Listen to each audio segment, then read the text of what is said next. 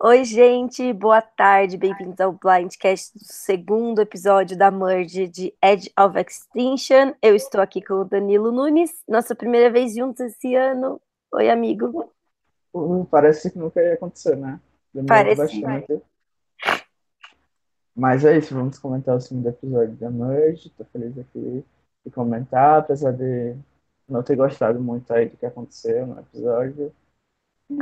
É isso. Ah, então, eu, eu perdi, né? O que, que vocês falaram semana passada sobre ter saído o Joe? Vocês acharam que foi um- um- uma boa jogada ou não? Assim, boa jogada não foi, né? É, porque a gente sabe que o Joe é muito fracassado, mas não sei o que é que acontece quando vem as temporadas que o pessoal acha que ele é o grande mastermind, grande ameaça do jogo, e assim, é uma piada, né, completa. Então, a gente fica meio balançado. Será que ele ganharia mesmo se chegasse na final? Porque é a única coisa que ele faz e é ganhar desafio, e mesmo assim não é 100%, né? Ele perdeu o primeiro desafio da Merge, por exemplo, e tinha tudo para perder mais desafios, como sempre faz. Sim. Eu achei que foi. Eu tô tendo retorno, Dan. Será que tá dando pra todo mundo também? Não, se eu não estou escutando, é eu que estou dando retorno. Ah, então beleza. É, eu também achei que não foi uma, uma estratégia boa tirar o Joe. E eu acho que acabou que ficou muito claro no episódio seguinte que não era boa estratégia, né? Porque quem teve essa ideia de tirar o Joe foi o Ron. E aí, logo em seguida, já falhou miseravelmente para ele essa estratégia, porque já tiraram o principal aliado dele, que era o esquecível Eric. Que cara mais sem graça. Eu gostei que ele saiu por ele ser sem graça, mas eu não sei se. Mas eu continuo achando que essa jogada também foi errada. E você? Ah, eu, eu gosto do Eric, mas os motivos assim não são necessariamente é, por causa do jogo. Ai, É, ele também gravou um vídeo, né, falando com os brasileiros, e isso já meio que amolece o meu coração, além dos outros motivos que vão ficar implícitos aí para quiser adivinhar. Explícitos, estão bem explícitos.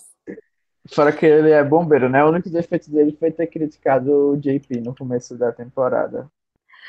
Eu não assisti, eu vi esse vídeo que o Eric gravou, mas eu não cliquei para assistir porque eu tava atrasada nas coisas nos últimos dois episódios e fiquei com medo de pegar spoiler.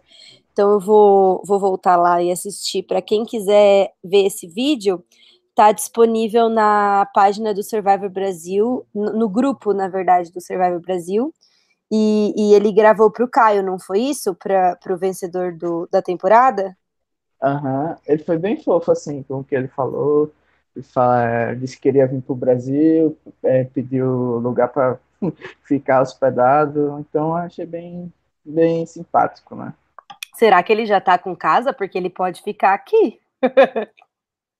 É, eu disse, eu, eu comentei no post que eu até ofereceria assim meu lar, né? Mas quando o pessoal diz que quer visitar o Brasil, na verdade quer visitar Rio, São Paulo, então acho melhor não, não quebrar os sonhos dele. Não sei, mas, tipo, muita gente quer vir pro Brasil para visitar o Nordeste. É verdade, mas eu acho que fica mais para segunda visita. Porque Hum, como você, o pessoal assim do estrangeiro, pelo menos que eu conheci, sempre é, tem essa imagem, né? Do Rio de Janeiro, do Carnaval, etc. sim. Acho melhor a gente comentar logo o episódio de hoje, né? A gente já falou do fracasso do Joe e a gente tá errando aqui, minha gente, porque a gente não fez pauta hoje. É, não, não, mas não é só tava. por isso também não, tá? Porque é porque eu tava curiosa mesmo para saber o que vocês tinham achado do episódio passado. Porque eu assisti os dois agora e eu pensei, mano, ideia ruim tirar o Joe. E aí logo em seguida deu merda. Então ficou bem evidente. Bom, vamos Aí lá parecia então. que o Joe era bem capachinho do Ron, né? Pelo É que sim, eu, eu acho Eu não que entendi Joe muito, não, isso. ele não estava indo para lugar nenhum e era óbvio que ele não ia ganhar todos os desafios, eram muitos desafios até lá. Ainda tem o Edge of Extinction para alguém voltar. Podia ser que voltasse o Chris, que era bom em prova. Eu não achei que, que foi a estratégia correta tirar ele. Bom, vamos lá. E o episódio começa é, com, com a Aurora triste, que ela estava por fora. É assim que o episódio começa? Não, não ter pauta é um negócio triste. É, o episódio começa com a Edge of Extinction, né? Que eles meio que é, tiraram o Previous, não sei se você percebeu, mas tiraram anteriormente aquele resumo que faziam. Eu para dar percebi. tempo para dar tempo da gente ver os fracassados que foram eliminados. E teve lá o segmento do Joe chorando e tal. Ah, eu, eu Achei- gostei de ver o Joe chorando. Eu gosto de ver as pessoas que eu não gosto chorando. Mentira. Meu Deus, a vilã. Mas eu acho assim, eu fico meio emocionado porque eu entendo, né? A pessoa tá na terceira vez fracassando e tentando. Meio Sim. que dá um pouco assim de, de pena, né? Eu fiquei com Mas- pena, assim. Mas eu achei que, tipo, poxa, ele fez o mínimo que ele podia fazer no jogo. Ele não tá. Ele tava jogando um pouco melhor, eu acho. Mas também. O que, que você achou dele ficar lá sentado só fazendo a bandeira? Eu acho que ele tava meio, meio desesperado, né? Porque, assim, eu entendo o lado dele. Eu não faço nada no jogo e as pessoas me veem como o maior alvo. Eu, tipo, qualquer coisa que ele fizesse ia acabar dando no mesmo, sabe? Porque se ele não fez nada, o pessoal já largou o alvo nele. E se, imagina então se ele tivesse lá tentando, é, sei lá, fazer uma maioria nova e tal, mas é aquilo que a gente fala, né? Quem tem alvo não pode ficar é, esperando alguém salvar, né? Tem que ralar, porque nem todo mundo tem um War Dog pra ficar todo, todo, todo, E- toda nossa! semana salvando. Vamos falar sobre isso, então. Sobre o quanto a Kelly não tá fazendo nada pelo próprio jogo dela. Quem tá jogando pra ela desde o começo é o War Dog. Você também sente isso?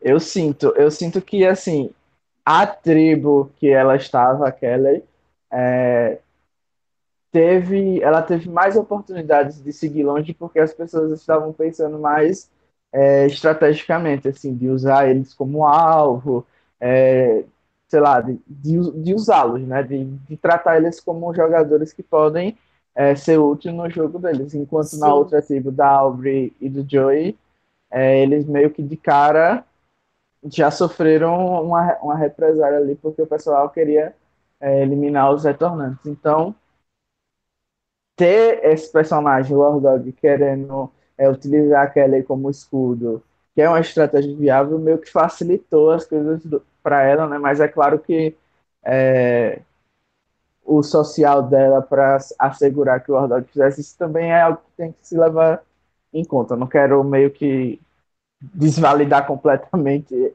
ela, porque eu acho também que a edição tá usando a Kelly só para dar uma de vilã, né? A gente viu bastante nesse episódio até. E o Ordog tá lá sempre salvando. E assim, pontos para ela, né? Que o Ordog não quis salvar ninguém, só quis salvar a Kelly. Então, quem sabe ela não tem algum segredo ali que a edição tá ocultando. Sim, claro, dá pra considerar isso, mas é que eu tô achando muito eficiente e muito bom o jogo do War Dog. Ele realmente, todas as votações na tribo dele, ele conseguiu fazer o que ele queria. Claro que tiveram algumas vezes, como é, tirar o Chris, que eu não considerei que o que ele queria era a melhor estratégia, né? Tipo, o Chris é uma pessoa que aproximou dele e contou o plano secreto, né? Tipo, ah, vamos, vamos flipar na Kelly. Se a pessoa chega pra você pra falar isso, é porque ela tá confiando em você. Então, não considerei aquele voto certo, mas no geral ele conseguiu fazer com que todos os planos dele fossem implemen- implementados, mesmo que é, tipo, mesmo que as pessoas achem ele não tão bom socialmente. Lembra que a gente falou bastante, acho que foi no episódio que eu fiz com o Bonomi, que a gente falou bastante sobre como que o social dele estava fraco.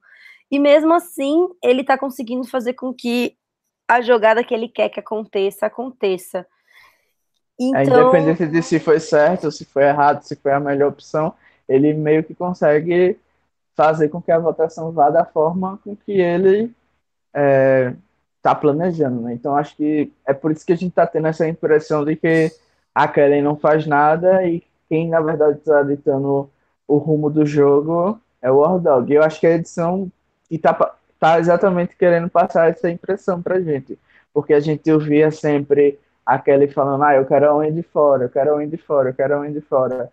E aí o Ordog dizia, não, a gente não vai tirar um Andy, vai tirar outra pessoa X, e ao mesmo tempo que protegia a Kelly para ser o escudo dele, é, a gente tinha a noção de quem realmente estava fazendo aquilo não era a Kelly, né? Era o, o Ordog. Sim. E... O, a gente tem o, Dramaticamente Miguel falou: Putz, cheguei a tempo, oba, bem-vindo.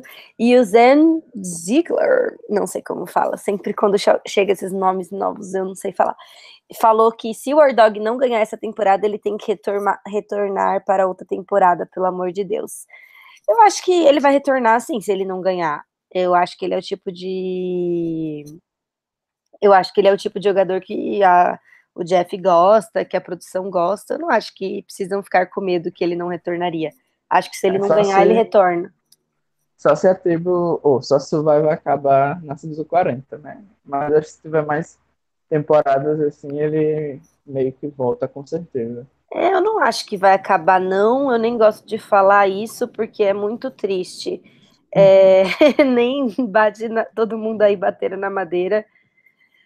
E outra, eu acho assim, o War Dog foi um ponto central, né, no episódio de hoje, ele foi muito importante. Eu não acho, assim, o ponto que ele falou não estava errado, né? Ele estava 100% com a razão, esse era o objetivo mesmo do Ron e do Eric ali ter os Borons para flipar na aliança quando, quando chegasse o momento, para que eles fossem dentre os sete os que tinham a maioria. Então, ele usou o argumento certo, ele conseguiu escolher as pessoas certas para quem falar esse argumento, e foi ótimo. Eu só acho que o, a Vicky, o Gavin e a Julia se precipitaram na jogada. Não acredito que foi a melhor decisão, não. Eu acho que quem tinha que sair era a Wentworth, ou no mínimo eles deviam ter feito a jogada com menos gente, já que o pessoal estava dividindo os votos. Porque se a Kelly achasse que ela estava ameaçada, ela poderia ter usado o ídolo. Ok, eles não sabem que ela tem o ídolo, mas eu acho que, tipo, é de se considerar que alguém tem o ídolo. E eles contarem o plano para todo mundo faz com que ninguém se sinta ameaçado e caso alguém tenha o ídolo, essa pessoa não use. Então eu achei que essa jogada não foi boa para esses três. Eu não eu acho que eles estão numa posição pior agora do que eles estavam antes. O que, que você acha? É, eles não têm ídolo, vírgula, né? Porque assim, acho que todo mundo que tá jogando nessa era recente sabe que vai ter ídolo é, nas tribos. E sim, a gente viu sim. que na cama é, só teve um conselho, né? Assim, do pessoal da cama. Então, pelo menos um ídolo teria lá do lado deles, e como provavelmente eles já falaram que ninguém tem, tudo bem. Mas do outro lado, com certeza o Rick falou como foram os conselhos que ele foi, então eles sabem que ninguém jogou o ídolo na mano, então tem o ídolo lá. E o, na Lessa a mesma coisa, ninguém usou ídolo. Provavelmente o Rick falou até onde ele foi e depois eles não tiveram ninguém saindo de lá, então assim, eu acho que eles têm teriam que ter a certeza que existem dois ídolos em jogo, mas como você falou, eles não sabem em quem é. Então eles deveriam estar aproveitando esse momento que eles têm bastante número, né? Chegaram com bastante vantagem para tentar fluxar os ídolos ou fazer com que as pessoas saiam com ele com eles no bolso para depois então eles acabarem é, tirando alguém que eles acham que é uma ameaça dentro do próprio grupo. Então acho que eu concordo aí com o que você falou que foi uma jogada precipitada, foi good TV pra gente, né, que tá assistindo, então a gente meio que pode agradecer aí pela surpresa, né, mais uma vez os fãs da Wentworth com é, passando o ataque cardíaco assistindo o episódio com ela perigo de sair. Mas essa história começou bem antes, né, com é, a eliminação do Joey, eles meio que deixaram a Aurora, como você falou, né, irritada, é, no escuro, e aí, o que você achou deles terem é, deixado ela de fora daquele plano? Como foi, e como eles fizeram esse controle de danos? Eu acho que deixar ela de fora do, do plano não foi ruim. Eu acho que ela teria contado pro Joe que ele era o alvo, sim. E eu acho que isso teria feito o Joe flipar com, com a Kelly e, e, e a,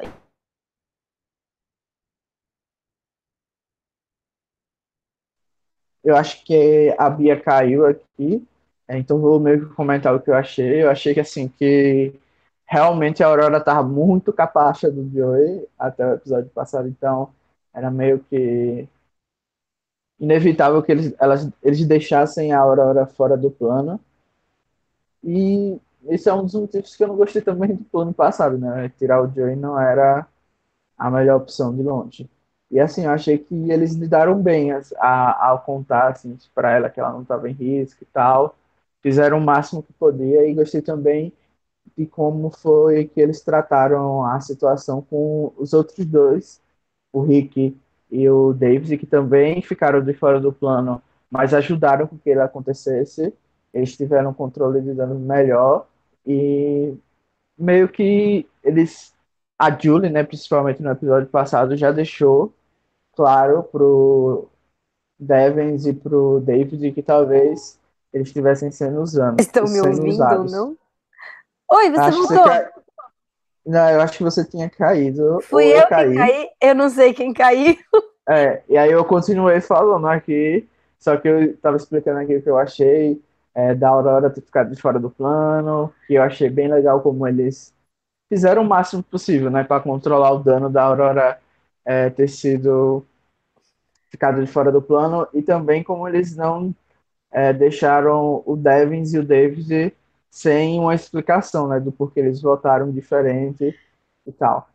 Então, eu também, tava, eu também continuei falando, porque eu não sabia se, é, se era eu, se era você que tinha caído. E eu tava falando que eu achei que eles fizeram certo em deixar a Aurora fora do plano, porque eu acho que ela teria contado sim pro Joe. E aí, naquele momento, o Devon não estava ainda puto com, com o Lesso, né? Ele, ele tava um pouco, mas não tanto, porque ele só tinha sido traído uma vez. E eu acho que aí, naquele momento, eles teriam sete teriam a maioria, né? Porque os cinco Lessos e a Aurora e o Joe. Então acredito que eles fizeram certo em não contar o plano para ela. Mas eu não gostei tanto da contenção de danos, não. Eu achei que foi bem forçada. Não achei que eles criaram um laço. Eu acho que para conter esse dano de verdade, tinham que ter fechado um F4 com ela. Então, tipo, eles tinham que ter escolhido três camas para fecharem um F4 com ela, para ela se sentir segura dentro da cama. Se fizeram isso, não mostraram pra gente. Então, não sei se eu gostei. Eu achei que ela continua ali só esperando o momento de flipar, e isso não é positivo. Ainda mais que agora saiu outro deles e ela vai ter muito mais poder. É, assim, realmente a Aurora claramente não, não tá mais, como ela falou, né? Agora ela é um free agent, então ela meio que tem essa liberdade. Uma coisa boa de ser traído tão cedo e, e não ser eliminado, né? É que você meio que tem a liberdade agora de jogar mais livremente, o júri vai ser mais complacente né, com o que você fizer, porque você foi enganado primeiro, então teoricamente meio que se dá uma liberdade a mais. Então a Aurora agora tem novas possibilidades, e foi isso que eu senti assim, talvez ela saia é, logo em seguida, né? Mas o destaque que ela teve nesse episódio para mim foi bem é, positivo. Eu não estava esperando que ela fizesse isso. Eu achava que ela ia meio que se apagar total agora que o Joey e a Aubrey saíram e eles eram os principais aliados dela. E na verdade aconteceu o oposto, né? Ela ganhou um destaque, ganhou uma prova e ganhou uma vantagem nesse episódio. Então, assim, 10 barra 10 para a Aurora. Eu achei bem, ela bem divertida nesse episódio. O Dramaticamente Miguel está dizendo que agora que o Joe saiu, a fada, que eu estou presumindo que é a Aurora, vai dominar o jogo sem aliados. Winner, alguém duvida? Olha, Dramaticamente Miguel, eu acho que ela tem zero chances de vencer. Não acho que ela tem zero chances de chegar na final, eu acho que ela chegaria na final. Mas depois do que aconteceu durante o challenge hoje da, da, da é, de, ai, de resistência, né? Que a, que a Lauren desmaiou e ela foi meio não muito empática ali naquele momento que tinha uma pessoa quase morrendo e tudo mais. Eu acho que isso mostrou uma outra faceta do porquê que ela estava tão excluída do resto da tribo. E eu acho que ela está numa posição social que ela não tem chance mais de vencer o jogo. Então, tipo, eu acho que ela é o maior GOAT agora. E acho que ela tá numa posição meio que a Angelina tava da outra vez. Tipo, ninguém tem ali aquela conexão tão, é, tão grande com ela, bem no comecinho da Merge. E E eu acho que ela não tem a capacidade estratégica da Angelina de se colocar de volta no jogo e se fazer tão útil e tão presente quanto a Angelina fez quando teve na mesma situação que ela. Então, eu acho que ela é a maior Gold que tem aqui. É. Assim, eu acho que ela tem dois votos no júri, 100%, que seria do Joe e da Aubrey. Hum. Mas fora isso, eu também não, não vejo ela vencendo. Principalmente por causa da edição, né? E é isso. Eu também achei, falando, a gente tava falando de controle de danos, é, meio que o, o, os três que estão na minoria absoluta, né? A Kelly, a Lauren e o Wardog, eles perceberam que foram totalmente outplayed, né? No conselho do Joe, eles votaram é, na minoria e ficaram enganados, então foi tipo total desastre. Eu achei interessante que eles meio que sentaram ali para fazer um plano e decidir que iam fazer, e foi aí que teve é, eles viram que tinham a necessidade de conversar com o David e com o Devens, o Rick, né? Uhum. O foi lá conversar com o Rick e aí meio que a gente viu aquela cena que eu achei engraçada, não sei você. Não, a cena foi demais, mas que que o Rick tá pensando? Esse comportamento foi bizarro, foi tipo muito Penner lá no F4 de, de, do, do jogo, não, no F5 do jogo, falando, então, não sei se eu quero me aliar com você. Você tá louco, meu irmão? Foi completamente absurdo. Claro que, que, que o War Dog não reagiu da melhor maneira também quando ele não teve né, seu plano ouvido ali pelo Rick, mas pelo amor de Deus, eu achei que é, o Rick jogou muito mal. Hum, tipo, mesmo se ele não fosse com o War Dog, aquele jeito de reagir é absurdo, completamente ridículo aquela atitude dele. É, e depois tem a conversa do David e do, do, do Rick no, no poço de água, né?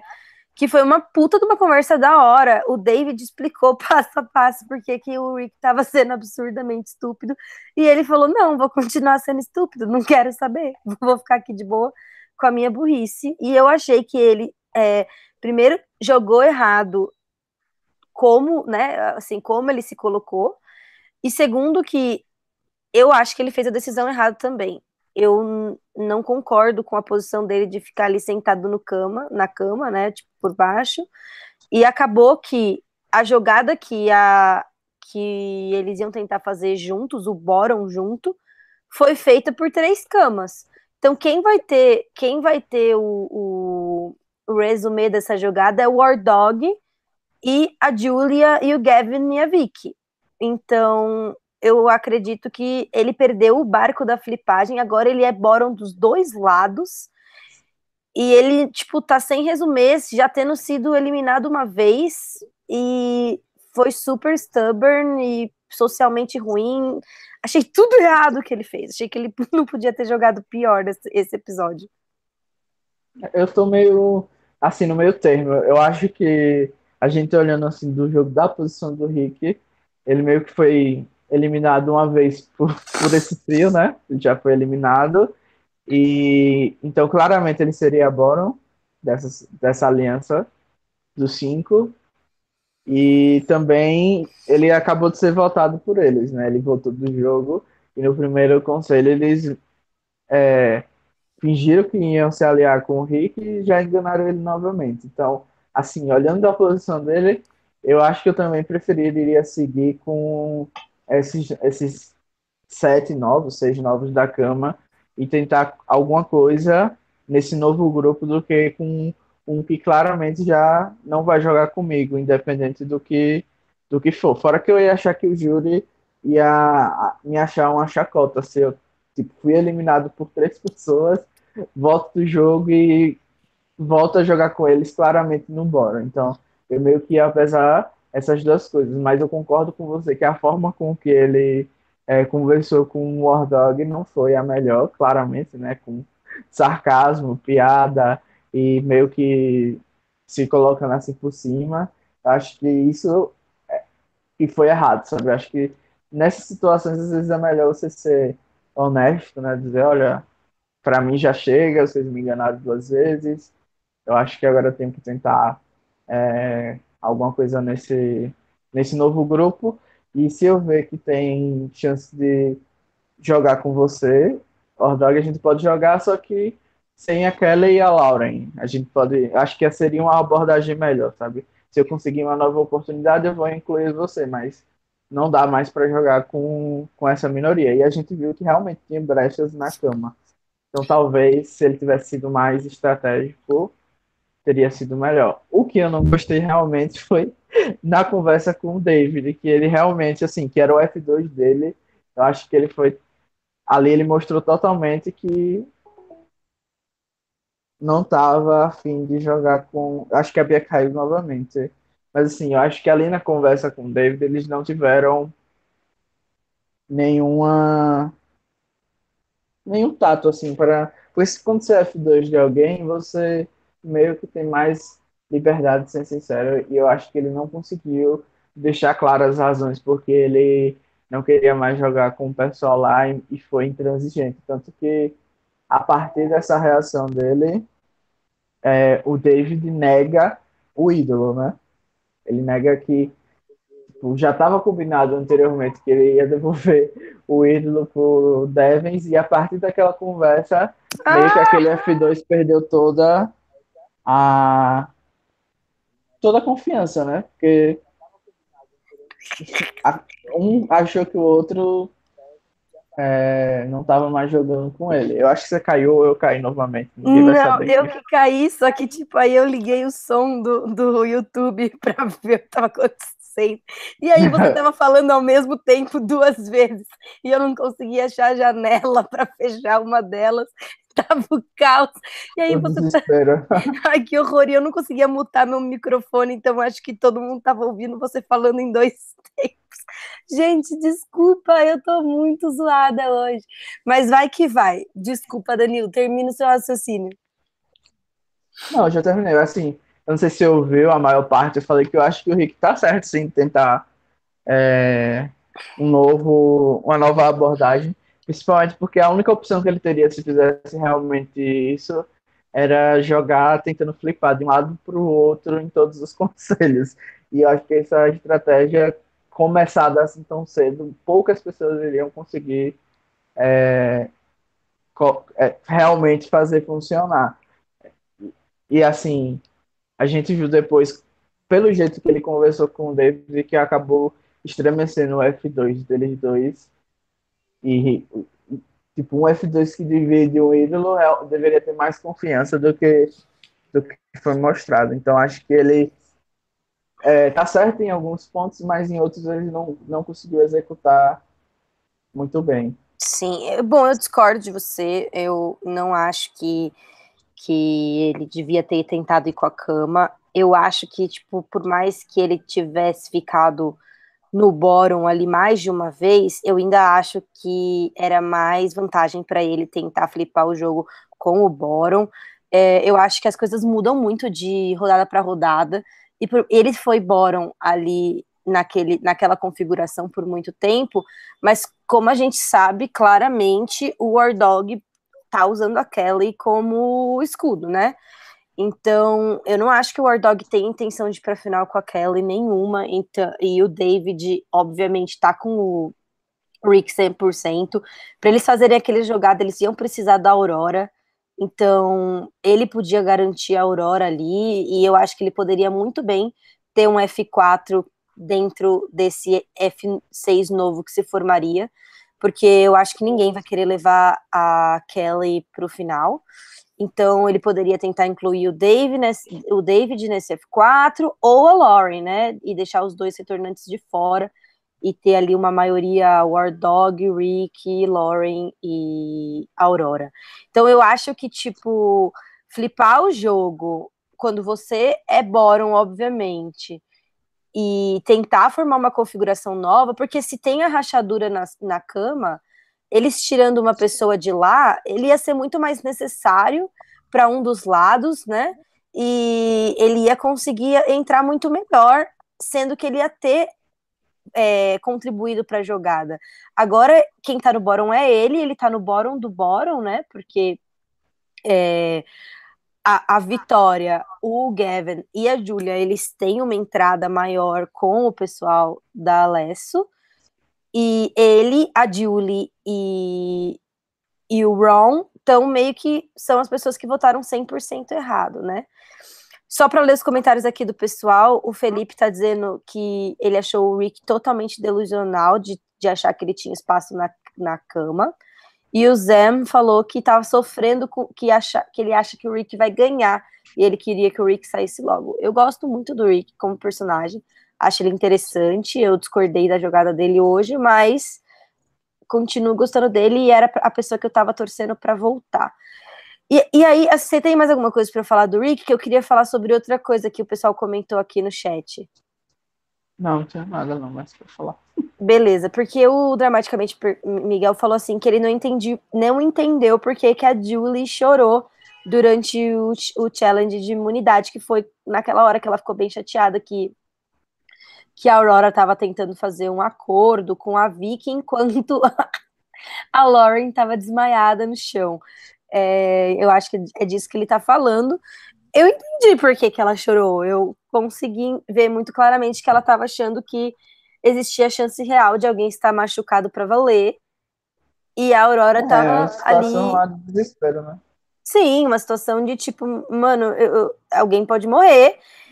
E ao mesmo tempo do desespero de ver que tem outra pessoa pensando só no jogo ali naquele momento que tem uma pessoa desmaiada. Então, foi meio que isso que eu entendi ali dessa situação. O que, que você acha? Você acha que a Aurora estava errada ali naquele momento? Não, eu acho assim que cada pessoa tem o seu, sua reação né, a, a isso ali. Tem gente que vai olhar nisso e pensar, ah, eu não posso fazer nada por a menina que está desmaiada. Eu não sou médico, eu não sou enfermeiro, não sou nada, não posso ajudar, não vou nem deixar eu chegar perto dela, então tenho que focar aqui no que eu preciso fazer. É, quem tá, ela está sendo cuidada, né? Por quem realmente pode cuidar, então vou cuidar aqui do meu jogo. Então, assim, eu não acho que a Aurora fez um grande pecado é, de tentar assegurar que ela ganhasse. Foi um pouco fora de hora, talvez, né? Se a gente considerar assim que é, tinha um monte de gente olhando e podia julgar o que ela estava fazendo e tal. Mas eu achei que não é uma coisa imperdoável, não. Porque, assim, cá entre nós, o que ela tava falando ali realmente tinha sentido, né? Já Sim. tinha sido deixado de fora, talvez se a vitória desse lugar para ela vencer ali, meio que assegurasse que ela voltasse com a maioria e tal. Então, acho assim, que o que ela falou realmente estava foram bons argumentos. Então, talvez se ela tivesse deixado passar um pouquinho, ali o furdunço da Lauren desmaiada, talvez tivesse sido bem. No final ela não precisou, né? Ganhou a prova e a Vitória perdeu a chance de firmar ali uma aliança, né? Sim, é, vendo isso pela perspectiva da Aurora, eu achei que ela foi mal interpretada pelo pessoal que estava assistindo ali. Eu pensei a mesma coisa que você, tipo, não tinha nada que ela pudesse fazer a menina já estava sendo tratada e ela estava no jogo. Tipo, eu não vejo que diferença tem entre a prova não ser parada, né? Então, tipo, elas continuaram ali com o bloco na cabeça e tal. Entre isso e realmente ela, tipo, negociar a vitória, não vejo qual é a grande diferença. O jogo não continuou de qualquer jeito. Sempre teve um monte de gente que foi evacuada do jogo e todo mundo continuou o jogo e seguiu em frente alguém ia ganhar aquela imunidade de qualquer jeito, o jogo não ia parar. Também não achei tão absurdamente grave, mas ok. E tipo. É, e assim. Pode continuar. Não, não, não. Só ia dizer que, pela perspectiva da vitória, eu acredito que, como a vitória não estava em risco e a Aurora não era o alvo, se eu fosse ela, eu acho que eu teria deixado ela ganhar. É, eu também teria deixado ela ganhar. Talvez até antes dela mesmo falar, eu tivesse tido essa, essa ideia talvez não tivesse deixado explícito, né? Falasse Sim. depois quando chegasse no acampamento para não ninguém achar que eu sou um grande mastermind. Mas assim, falando também um pouquinho disso, a Julie durante assim que a Lauren caiu, ela falou para a Vitória que ela tinha, a Lauren tinha desmaiado só para ela continuar, não deixasse Sim. aquilo tirar a vitória do jogo. Então assim, achei um pouco hipócrita da Julie também, né? Porque a primeira reação dela foi dizer para a Vitória não largar do jogo para ganhar a imunidade e, consequentemente, a Aurora perder. E quando a Aurora tentou ali se defender, ela meio que teve aquele julgamento todo, né? Sim, e foi assim, o Felipe tá falando aqui no comentário, a produção mandou continuar o jogo e ela só continuou jogando. E eu concordo, acho que todo mundo aqui então tá na mesma página em relação a isso. E aí o Zan tá dizendo que ele tá surpreso com a vitória, que ele tem medo dela sair cedo. Aí hum, eu, eu tô gostando muito do jogo dela, tipo, ela é uma das minhas favoritas, mas sinceramente eu fiquei muito feliz com a Julia hoje, né? É, ela só apareceu no último episódio antes da merge, então ela só vem tendo confessionários a três episódios. Ela tinha ficado completamente apagada na edição até então, mas todos os confessionários que ela deu, eu gostei. Ela mostrou saber o que estava acontecendo no jogo. É, eu acho ela simpática, ela é muito forte em provas, né? Ela era muito importante na cama. E agora, apesar de eu, de eu discordar do momento da jogada dela, ela foi capaz de ouvir um argumento estratégico novo, considerar é, isso vindo do War Dog. Ela leu o jogo corretamente, né? Ela viu que o War Dog tinha razão no que estava dizendo e conseguiu, tipo, pôr o plano em ação. Então a gente viu que foi ela que organizou o voto, que ela foi falar com o Gavin, e ela foi falar com a Vicky, e ela convenceu os dois de que aquele era o melhor plano. Então a gente consegue perceber que ela tem a cabeça estratégica, ela é capaz de ter uma leitura de jogo certa e de fazer com que as pessoas façam o que ela quer. E eu gostei muito disso. A Vitória já tinha demonstrado ser capaz de fazer isso no episódio que eles tiraram a Aubrey, né? Foi muito bom, que foi, é, na minha opinião, uma jogada quase que exclusivamente dela, porque a Aubrey tinha duas vantagens e não usou, por conta da relação que ela tinha com a Vitória.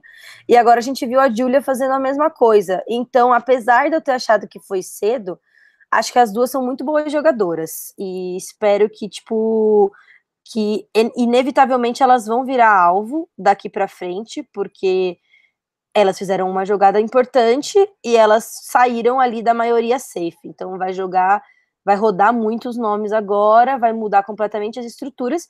Como elas são boas jogadoras, eu espero que elas consigam evitar, porque elas são minhas torcidas. Eu gostaria que essa final fosse com as duas e a Lauren, talvez, apesar de que isso parece impossível na configuração atual, mas isso seria seria tipo o ideal no mundo das fantasias aqui que eu estou.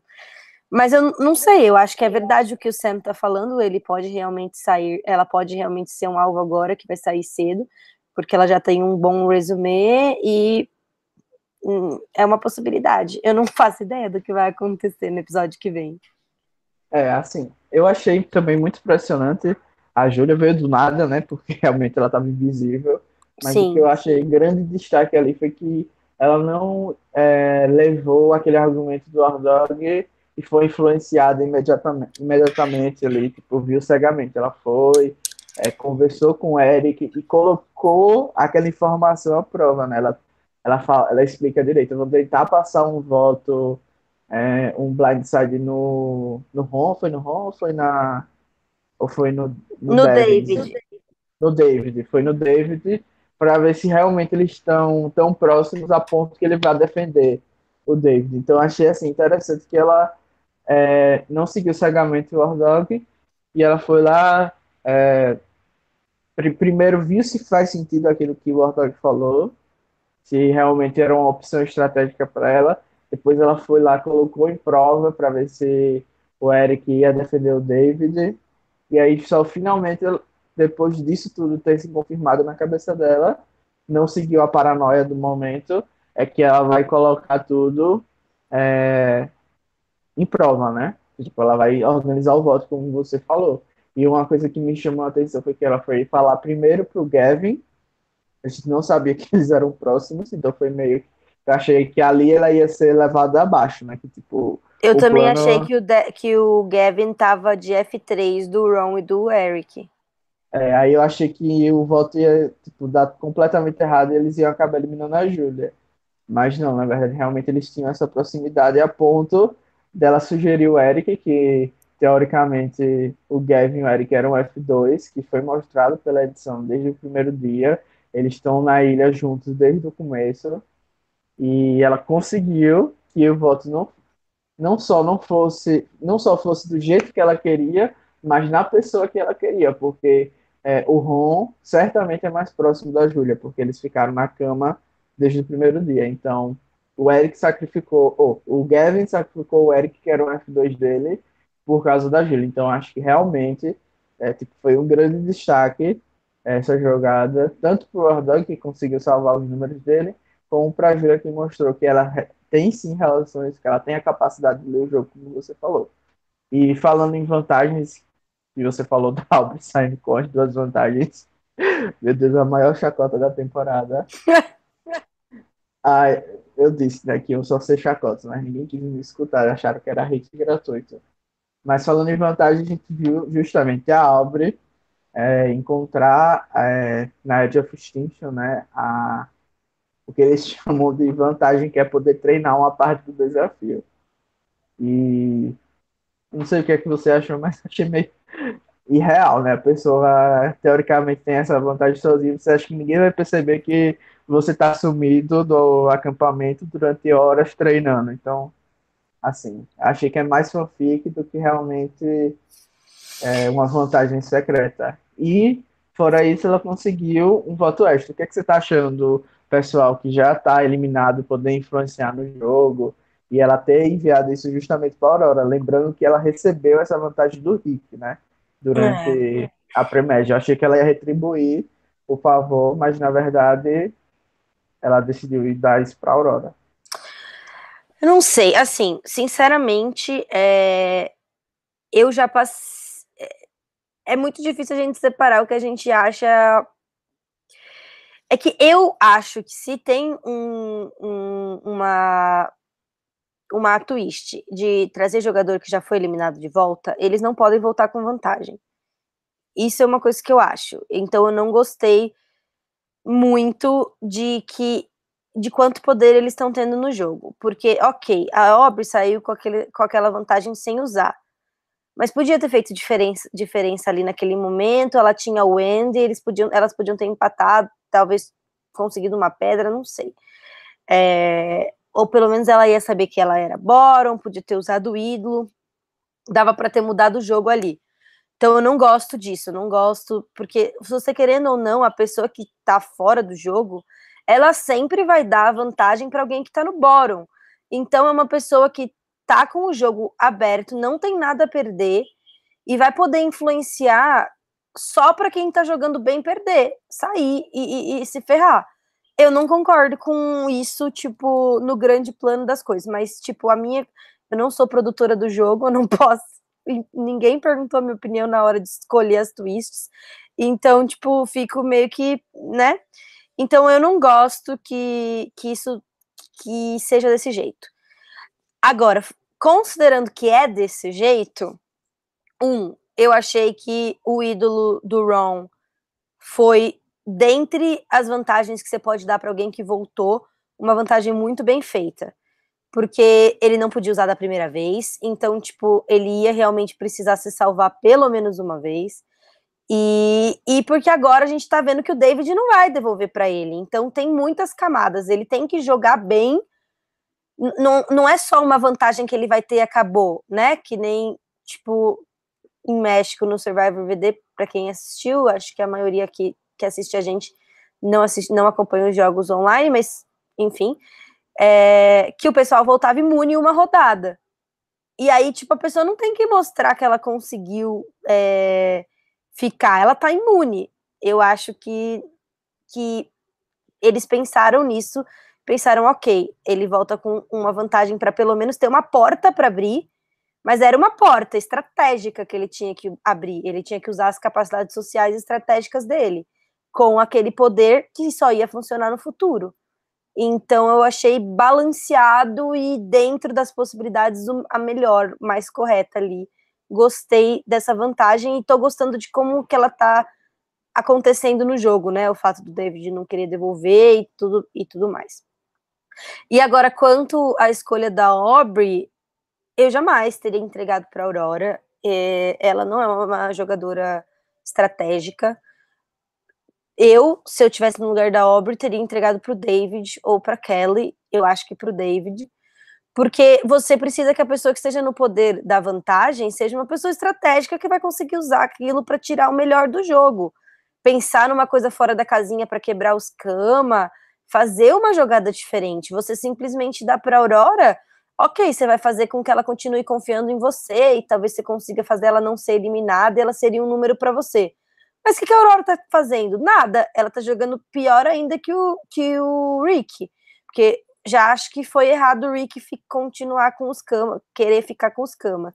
A Aurora, então, simplesmente já ah, vou ficar aqui sentada esperando nos números. Até quando? E ela não tá também sendo mostrada fazendo grandes alianças fora para o momento de flipar.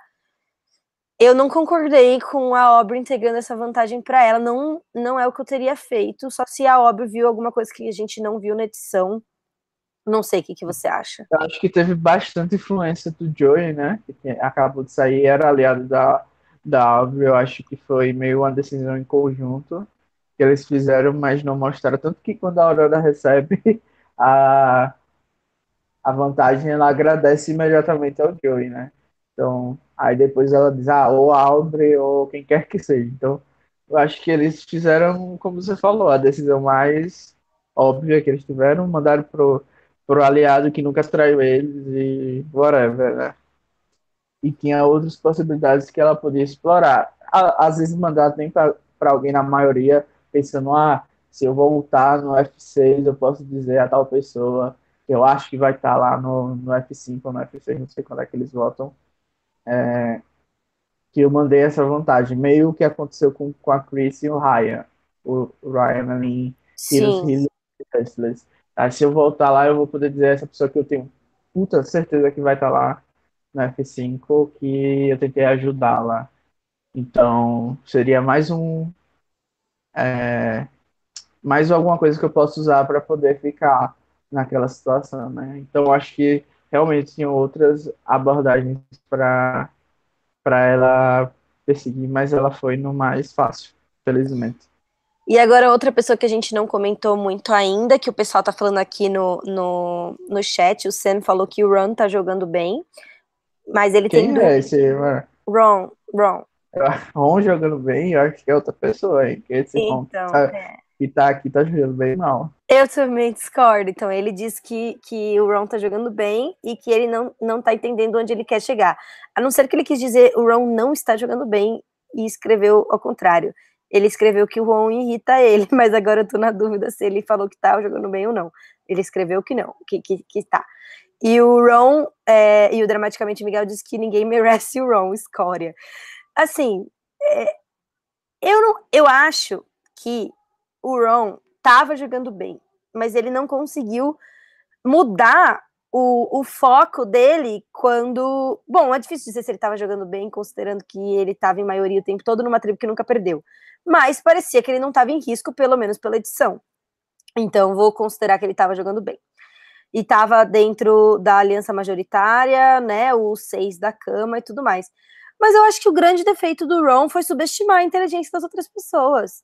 Né, ficar, ficar repetindo aquele negócio de chegar na, na na visita da família, né? Ele ficou. Eu acho que é muito óbvio quando uma pessoa fica falando assim, não, a gente tem que votar junto, a gente tem que votar junto, é o melhor para todo mundo, que aquela pessoa acha que ela tá na maioria da aliança e que ela tá, tá dominando, ela é a pessoa, tipo, puxando o trem do Kama Strong.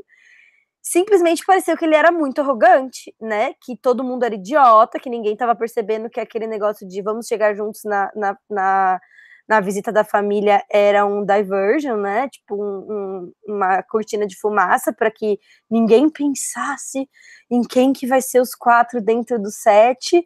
Tipo, ridículo, ainda mais que dentro do set tem uma pessoa que tá obviamente no bottom, então tá pior ainda a situação. E, e eu não gostei nem um pouco de como ele achou que ninguém ia perceber que ele estava usando o Rick e o David. Não não achei que ele jogou bem esses últimos dois episódios. Achei que ele que a decisão de tirar o Joe foi dele, foi estúpida e, e errada. E eu achei que esse episódio ele foi super arrogante e subestimou a inteligência de todo mundo. Então, não gostei nem um pouco. E outra coisa, né? Foi dele a ideia de dividir os votos junto com o Eric. Que foi outra coisa que eu não sei se eu concordei 100%. É Alô? assim com a minoria. É, se o Rick não tivesse surtado, e, e querido continuar jogando com os Kama, mesmo isso sendo, na minha opinião, não a decisão correta, eles teriam saído ali por dividir os votos, e então ele estava numa lose-lose situation, porque, tipo, acontecesse o que acontecesse ali, eu acho que ele teria, ele ou o Eric saído, de qualquer forma, nesse episódio. É, eu acho, assim, que o maior é, maior indicativo de que eles não estão jogando bem, o Ron é, e o Eric é porque ficou tão na cara que eles estavam liderando o grupo que o Ordog foi capaz de só observando, eu imagino que eles não tenham falado, né? A gente tá aqui com um plano de flipar na galera com o Dave e com o Rick. Uhum. Acho que eles não falaram isso, né? Então acho que foi só o Ordog observando o comportamento deles que eles meio que sacaram já o que eles queriam fazer. Então, assim, com certeza tem um ponto positivo aí pro Ordog, tem conseguido observar, mas também claramente eles estavam jogando muito é, na cara que eles estavam ali para liderar, para flipar mais para frente. Essa conversa da Family Visit que você falou é, realmente deixava na cara, né? Alguém que está ali forçando o Cam Strong Cam Strong é porque já tem assim um plano consolidado na cabeça de que vai se sair bem se chegar aos sete juntos, né? Então acho que foi meio que um acúmulo de tudo que você falou. E eu não acho que o, o Ron tá jogando bem, principalmente ele tá sendo muito arrogante. E nunca é bom ser arrogante, porque mesmo que você seja o Bambambam, Bam, Bam, ninguém gosta de jogar com Bambambans, né? O Júri, sim, sim. o Júri vai fazer a sua voz ser ouvida de uma forma ou de outra. Bom, a gente já falou então da Julia hoje, da Vitória, um pouquinho do Gavin, quando a gente falou das meninas, mas eu acho que o Gavin não tá aparecendo muito, né? Ele parece ali o mais fraco, o que a gente tem menos contato dos Kama. A gente já falou do erro do Ron, de como que o War Dog jogou bem, do, do, dos erros do Rick da Kelly tá nessa situação de que, apesar de dela ter se colocado numa boa posição, é, ela tá se, sempre, tipo, buscando uma coisa e, na verdade, o que acontece é o que o War Dog quer.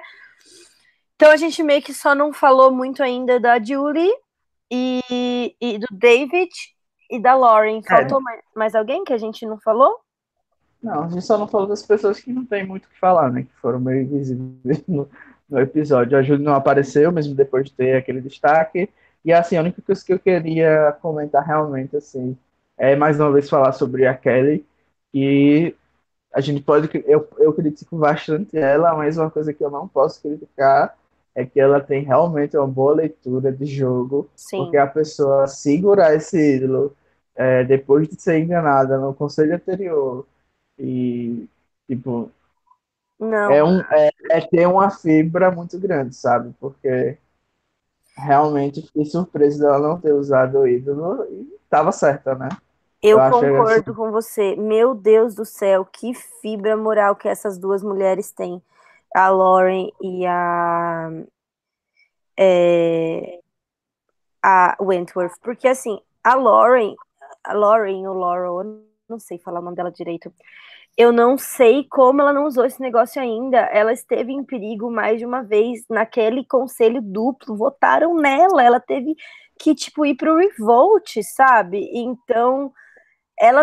É, apesar de que eu acho que ela não tem chance de ganhar por causa da edição, porque a edição só mostra ela reclamando. Pff, apesar do Jeff ter falado uma coisa muito legal para ela hoje, né? Que ela ficou com vergonha de ter de ter desmaiado e tudo mais, e ele falou, não, isso mostra que você é uma guerreira, e, e eu achei muito fofo, apesar de, do Jeff ser meio brega e tudo mais, eu concordo com ele, ele, ela ficou de pé lá, tentando ao máximo até a ponto do corpo dela desmaiar, então achei que ela não tem mesmo nada para se envergonhar nisso, mas infelizmente, apesar de eu estar gostando do jogo dela, ela tá sendo mostrada na edição sempre reclamando, sempre falando coisa ruim, que ela tá com fome, que ela tá cansada, que ela tá azarada, que ela nunca ganha nada.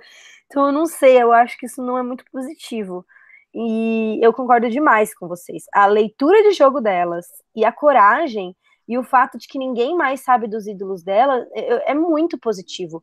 É, isso mostra que é, elas são boas jogadoras, que elas estão conseguindo aproveitar os momentos esperando as horas certas e também mostra que, os, que isso é uma, uma vantagem muito grande que os retornantes têm em relação aos principiantes, né?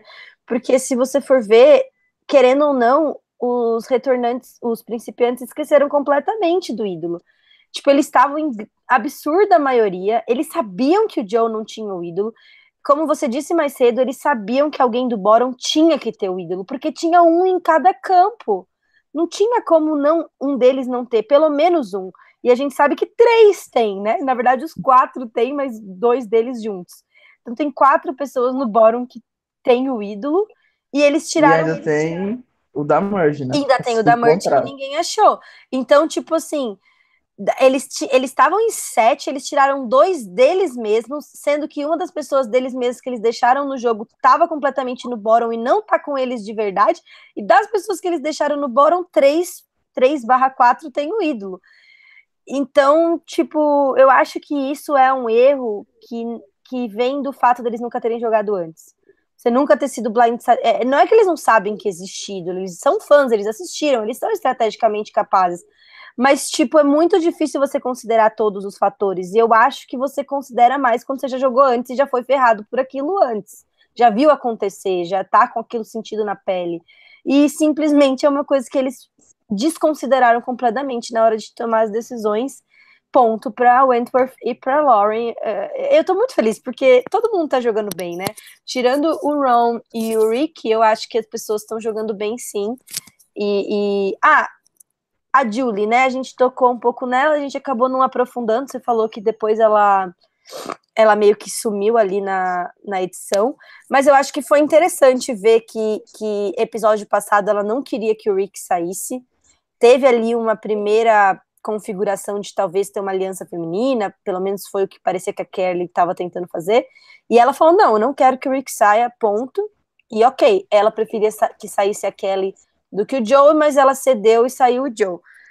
E aí, nesse episódio, de novo, mostrou de novo um lado emocional dela, que ela é uma jogadora mais social, mais emocional, que ela não queria que o Rick saísse por motivos de não querer que. Porque ela achava que ia ser cuzão, né? Tirar ele ali depois dele ter voltado. E de novo ela vem e, e demonstra isso quando ela fica bem chateada com a Aurora por causa da situação da Laurie. Então, é, apesar de eu gostar dela e achar que ela se encaixou bem no jogo e que ela é uma boa jogadora estratégica, ela tá sendo mostrada pra gente como muito emocional. Não, não sei, o que, que, você acha? Eu não sei onde ela vai estar tá agora que ela perdeu um aliado. É, eu, eu concordo com você que a edição dela é bem emocional mesmo. É, a gente viu ela falando que queria que ele ficasse por razões totalmente desligadas do jogo, né? Eu brinquei até ah, que, que ela tinha falado aí ah, o Rick, todo mundo gosta dele, todo mundo vai votar nele na final se ele chegar, porque ele é legal, porque ele voltou da Edge of Extinction, todo mundo vai ver ele como um herói. Então, a minha conclusão é que eu vou levar ele para final e não vou eliminar. Então, tipo, tá totalmente desligada no jogo nessas situações, mas eu gosto da Julie. Eu acho que, assim, se eu tivesse fazendo o Ed, que eu comecei essa temporada, mas não terminei, é, meio que larguei no meio do caminho, eu acho que a Julie seria é, F4 ali, aquela que é eliminada na prova de fogo, ou um pouquinho antes, talvez. Eu acho que ela vai sim longe, mas sem chance de vencer. É, eu também senti isso. Eu acho que ela estava bem posicionada. Eu acho que ela tinha chance de vencer. E, e ela, a gente viu ela pensando. Parece que é uma luta interna ali em relação dela, né? Ela sabe quais são as melhores coisas para fazer no jogo, tanto é que ela tem aquele confessionário falando que ela consegue enxergar que as mulheres acham menos ídolos por conta de ficarem na, no, no, no, no, na shelter, né, fazendo as coisas do acampamento, só que ela não sabe por que, que ela não foi lá ainda tentar fazer, né, então eu acho que talvez seja meio isso, ela consiga ver estrategicamente o que é melhor, ela lê o jogo corretamente, foi o que ela fez agora nessa situação do Rick, mas aí ela toma a decisão que não é a decisão estratégica, ela acaba tomando uma decisão mais levada na emoção, então, ela é uma mulher inteligente e forte, mas está se deixando levar pelo emocional, parece. Eu acho que ela ali com a Aurora estão meio que no bórum das pessoas que têm mais chance de vencer. É, no momento, pelo menos do jeito que eu tô lendo, e o Ron logo em seguida, porque parece que ele tá começando a irritar um pouco as pessoas. Então, acho que é isso. Você tem alguma ideia do que vai acontecer? Eu não sei como que as pessoas estão ligadas, eu não sei quem vai jogar com quem no episódio que vem, porque teoricamente quem tá no bottom é a Julie e o Ron, né? Que foram as pessoas da cama que votaram errado. Mas o Rick votou com eles errado também no bottom, só que ele tem o David. Só que ao mesmo tempo, quem ficou forte agora é a Vicky, a Julia e o Gavin. Por que, que o pessoal do Bórum continuaria, continuaria com eles? Faria mais sentido eles se unirem com o resto do Bórum e tirar esses três agora? Será que os Lessu vão conseguir se juntar? Eu não sei quem que vai estar com quem. Eu acho que eu só consigo ver mini grupinhos. Então acho que é Kelly, Lauren, War Dog, é Ricky, David, Ron, Julia, Ron e Julia Gavin. Não, não, Ron e Julie, Gavin, Julia e Vic. Não sei como eles vão se misturar. Você tem alguma noção? Quem que você acha que vai acontecer? Eu também tô meio. Eles. Acho que essa é a intenção do próximo conselho, né? A, a. A preview meio que deixou a gente já com esse sentimento, né? Tipo, vários nomes surgindo, várias possibilidades que é isso que acontece quando tem duas votações que não foram assim as óbvias, né? Eu acho que vai é, a temporada vai se encaminhar para ser votação em bloco, que é sempre interessante da gente ver, porque a edição pode esconder quem são os blocos realmente que, estão dominando. E eu também estou sem saber completamente. Eu acho que vai ter Idol Play, com certeza. Talvez um momento parecido com o de Wrong, que o Tai não jogou o ídolo, talvez o Devens é, queira usar o ídolo e o David não use. Enfim, várias possibilidades. Sim, eu tô muito ansiosa. E a, a, a, calma, vamos ver. O Dramaticamente Miguel tem uma, uma fica aqui perfeita que ele falou. Vamos ler. O David e o Rick vão brigar no meio do CT pelo ídolo. Vai dar empate. As meninas vão usar o ídolo. Empate no Revolt e acaba nas pedras. Uau, seria, seria impressionante. A gente tem um número par para dar, dar Revolt? A gente está no quê? No 10 agora? Eu acho que a gente está no 11. Hum. Eu acho que a gente está em 11, realmente. Eu acho que não vai dar para empatar. Mas é... tem, talvez se usar o voto extra, né? Aí Sim, empata. mas aí no Revolt não empata de novo, né? Porque o voto extra não conta no Revolt. Não sei, em Australian Survival dá para usar, mas pra mim não dei. Hum, é, não sei, vamos ter que esperar para ver. E o que, que, será que vai acontecer no CT que nunca aconteceu antes, que mostra o Jeff lá tendo um choque? Oh, meu Deus, não sei o quê. O que, que será? O que, que você acha que pode ser? A única coisa que eu pensei mesmo era que fosse. É, se usassem os três ídolos, né? Quem sabe? Nossa, verdade? Não, tem essa, tem essa possibilidade. Imagina se os três, três pessoas da da minoria ficassem imunes ali, tipo, nem sei mais se pode ser que se a gente pode chamar eles de minoria, mas ok. é, mas ia ser legal, ia ser da hora. Mas eu espero, eu espero que seja mais parecido com, com David versus Goliath, que as, as vantagens forem sendo usadas paliativamente ali, e não tipo um vantagem Gaton que nem teve quando a series saiu em em Game Changers, mas se for para ter um, um, vantagem Gaton, que seja tipo agora no F11 e usem todos os ídolos, todos os votos duplos. Não lembro se tem mais algum poder no jogo, acho que não. E, tipo, se for para acontecer isso, melhor que seja no F11, porque aí todo mundo tem chance de se recuperar, ainda tem muita gente por fora do voto. mas é, eu preferia que não. Eu prefiro quando, tipo, as vantagens são usadas aos pouquinhos e não é aquela loucura de chover vantagem. O que, que vocês acham, gente? Fala aí pra gente, faz outra fique é, pra gente do que, que aconteceu no CT pro Jeff ficar tão surpreso que foi a primeira vez que aconteceu. Eu não, eu não consigo imaginar mais, mas ok. É, acho que é isso, então. Eu gostei muito desse. Ah, eu tô amando a temporada, e você? Ah, também. Eu também tô gostando. Eu me surpreendo que a Edge of Extinction nem me... fiquei tão irritado quanto eu imaginei que eu ia ficar com a Twist. Já acostumei até. Tô achando legal. Se não tivesse na, na fase do júri, eu ia achar melhor, com certeza. Mas gostei da Edge of Extinction na Premerge. E é isso, né? Sempre se surpreendendo. A gente acha que vai ser uma merda, no fim não é.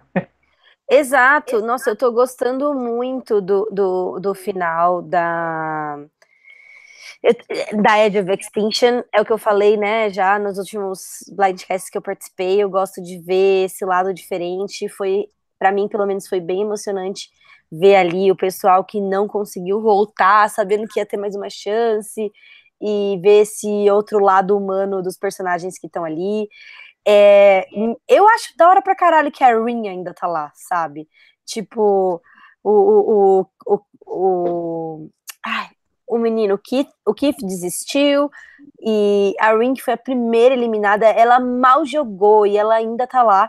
E todo mundo sabe que a chance dela voltar na, numa prova é muito baixa. Ela é tipo a pior jogadora de prova que tem ali restando na Edge of Extinction, sendo que um dos jogadores agora é o Joe. E, tipo, a Aubrey é super boa em prova também, né? Não ganhou por pouco, ela já estava na frente, bastante na frente no desafio.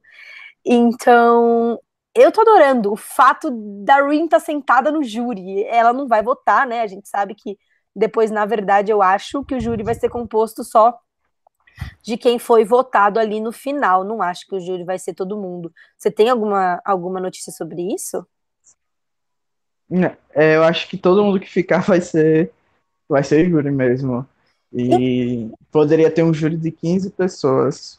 Caralho, não, então, Bizarro, isso eu né? acho que vai ser muito legal. Tipo, de, de todas as coisas que, que a Edge of Extinction trouxe, tipo, algumas eu gostei bastante e outras não, eu não concordo totalmente, né? Como esse negócio de mandar votos de volta para dentro do jogo.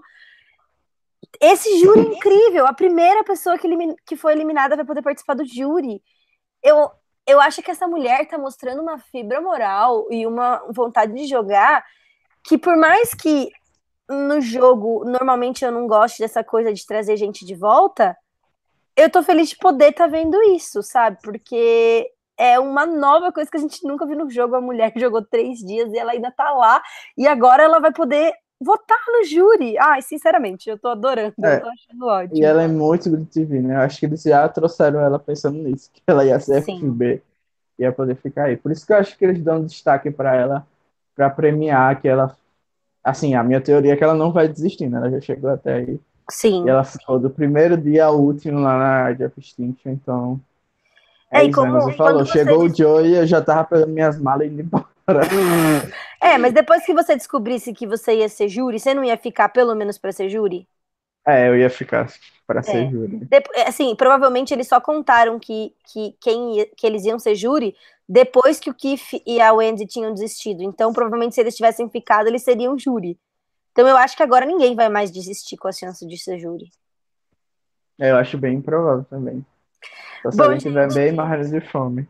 É isso, vamos encerrar, né? É isso, porque a gente já falou bastante. Eu nem sei quanto tempo que deu hoje, mas obrigado por terem acompanhado com a gente. Vocês sempre aqui deixam meu coração quentinho, estou muito feliz.